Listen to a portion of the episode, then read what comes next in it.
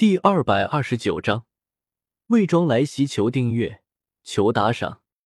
萧协看着一脸兴奋和喜悦的众人，也没有多说什么，因为不只是班老头他们，就连慕容凤和慕容皇他们脸上都是抑制不住的喜悦，就能够明白嬴政多么不得人心。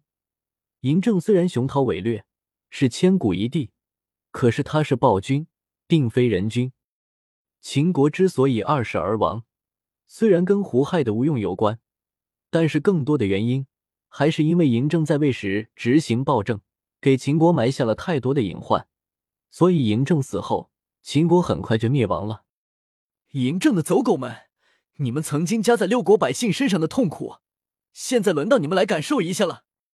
漫天的惨叫声并没有打动密室内众人的心。恨恨的盯着那些被尖枪横穿的秦兵，高渐离毫无半点同情，反而觉得大快人心。蜂巢阵放。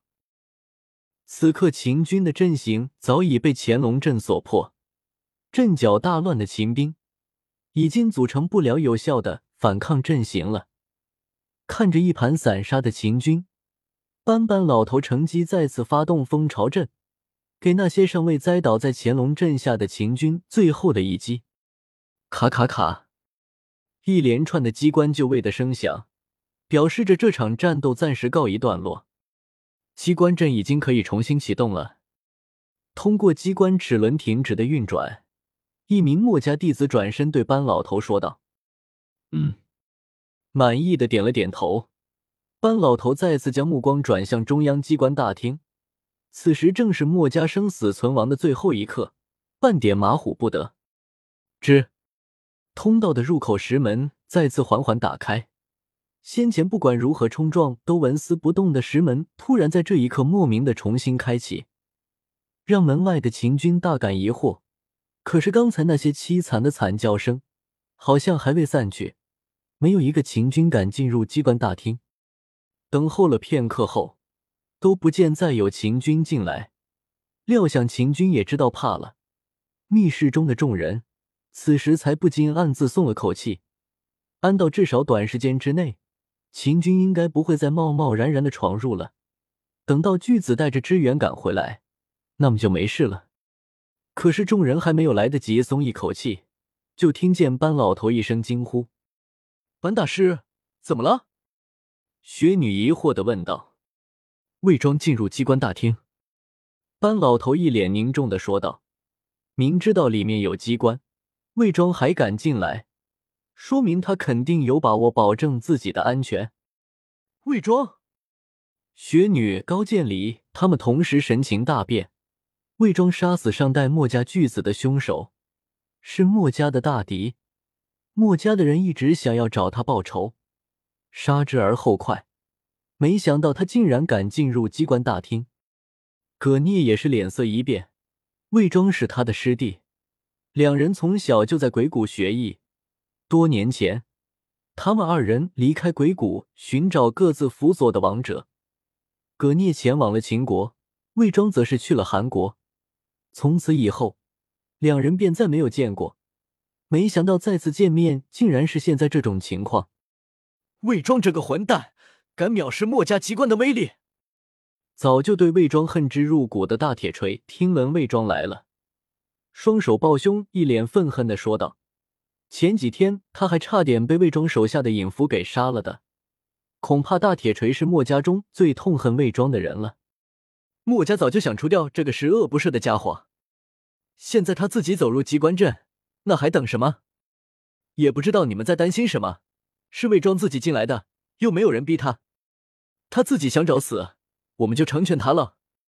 见班老头一脸担忧的模样，道直连忙出声道：“好，这次就让他有来无回。”班老头也不再去管魏庄有没有什么后手，先做过一场再说。随着班老头的一声令下，机关大厅的石门重新关上，里面顿时升起了数百个机关弓弩，将魏庄和赤练团团围住。咚咚咚。就在机关弓弩准备发射的时候，门外突然传来阵阵巨响，接着就连地面都开始莫名的颤抖。众人只觉一阵疑惑，还没明白到底发生了什么。下一刻，整个漠河密室居然都震动了起来，一卷卷原本安放在木箱上的竹简，一个个滚落而下，掉得满是一地，歪七扭八的。这是什么？班老头透过潜望镜看着机关大厅的石门，竟然被人从外部给轰碎了。一个高达三米的机关怪人从门外的机关怪人一步一步的走了进来。看着机关怪人身上的青铜机关和木头机关，班老头双眼一凝。青铜开口要问公叔，是公叔家族的机关人。蜂巢阵发动。班老头对一旁的墨家弟子下令道：“他倒要看看公叔家的机关人有多厉害。”得到班老头的命令，墨家弟子立即按下开关，机关大厅里的机关强弩。瞬间发射出成千上百支机关箭，狠狠的射向了机关无双鬼。公叔家族的霸道机关术，能够和墨家机关争斗数百年不相上下，也必有他过人之处。大厅中的机关无双，面对着蜂拥而来的剑士，大喝一声，挥舞着手中的青铜斧，不断在空中挥舞斩击，硬生生的凭借着自己的蛮力。打出一道道气流，将那些剑士阻挡在外。停下！快停下！就在这时，班老头突然叫道：“老头，怎么了吗？”道直一脸奇怪的对班老头问道：“在墨河密室之中，也就只有班老头能够通过潜望镜观察外面发生的一切了。这些混蛋居然用墨家弟兄作为人质！”班老头咬牙骂道。是锻造部的兄弟，他们都中了毒，完全没有抵抗能力。道直挤开班老头，使用潜望镜一看，立刻辨认出了是哪个部门的弟兄。混账！太卑鄙了！可恶！一听是锻造部的兄弟，身为锻造部首领的大铁锤立马火冒三丈，恨不得立刻将魏庄碎尸万段。但不等大铁锤有所行动。众人耳边便传来了魏庄那让人咬牙切齿的声音：“躲在墨河里的人听着，你们必须交出墨河密室，否则的话……”噗嗤！啊！魏庄说完，手中的砂纸一剑挥下，一名墨家弟子便被斩杀了。不，虽然看不到大厅里的情况，但是听的这声惨叫。墨家众人还是觉得心中发堵，我跟他们拼了！啊！一向最重兄弟情谊的大铁锤，根本无法忍受得住自家的兄弟惨死在自己的眼前。已经触犯到自己底线的大铁锤怒吼一声，便要冲出室外。大铁锤，冷静点！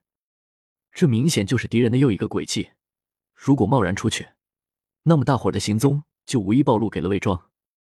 高渐离绝对不允许大铁锤出去。墨河密室一旦打开，魏庄他们就能顺势冲进来了。连忙身子一横，将他拦下。谁敢拦我，我就跟谁玩命！兄弟有难，自己怎能见死不救？头脑一热的大铁锤才不管拦自己的是谁，对着高渐离紧握双拳的怒吼道：“想出这道门，先问问我的水寒剑。”高渐离拔出水寒剑，指着大铁锤，严厉的说道：“啊！可恶！”大铁锤知道自己不是高渐离的对手，而且也明白魏庄就是想要逼他们自投罗网，停下脚步，愤怒的叫道：“就只会对自己人把剑！”哼！慕容凤冷哼一声，对于高渐离这个对萧协怀有敌意的人，他早就看不顺眼了。高渐离听到慕容凤的话，眉头一皱，没有理会。他还不至于和一个女人计较什么。我的耐心不会很好。从现在开始，恒河流沙每减少一层，就会处死一个人。就在这时，墨河密室的外面再次传来魏庄的声音。魏庄的话，将原本稍微有些冷静下来的大铁锤，再次刺激的快要发疯。大铁锤双眼通红，狠狠的看着挡着自己的高渐离，怒道：“墨家什么时候这样任人宰割过？我说过，任何人不许踏出漠河半步。”高渐离冷冷的说道。他向来不善言辞，唯有用自己的行动表明自己的态度。除非大铁锤打倒自己，否则别想踏入漠河密室一步。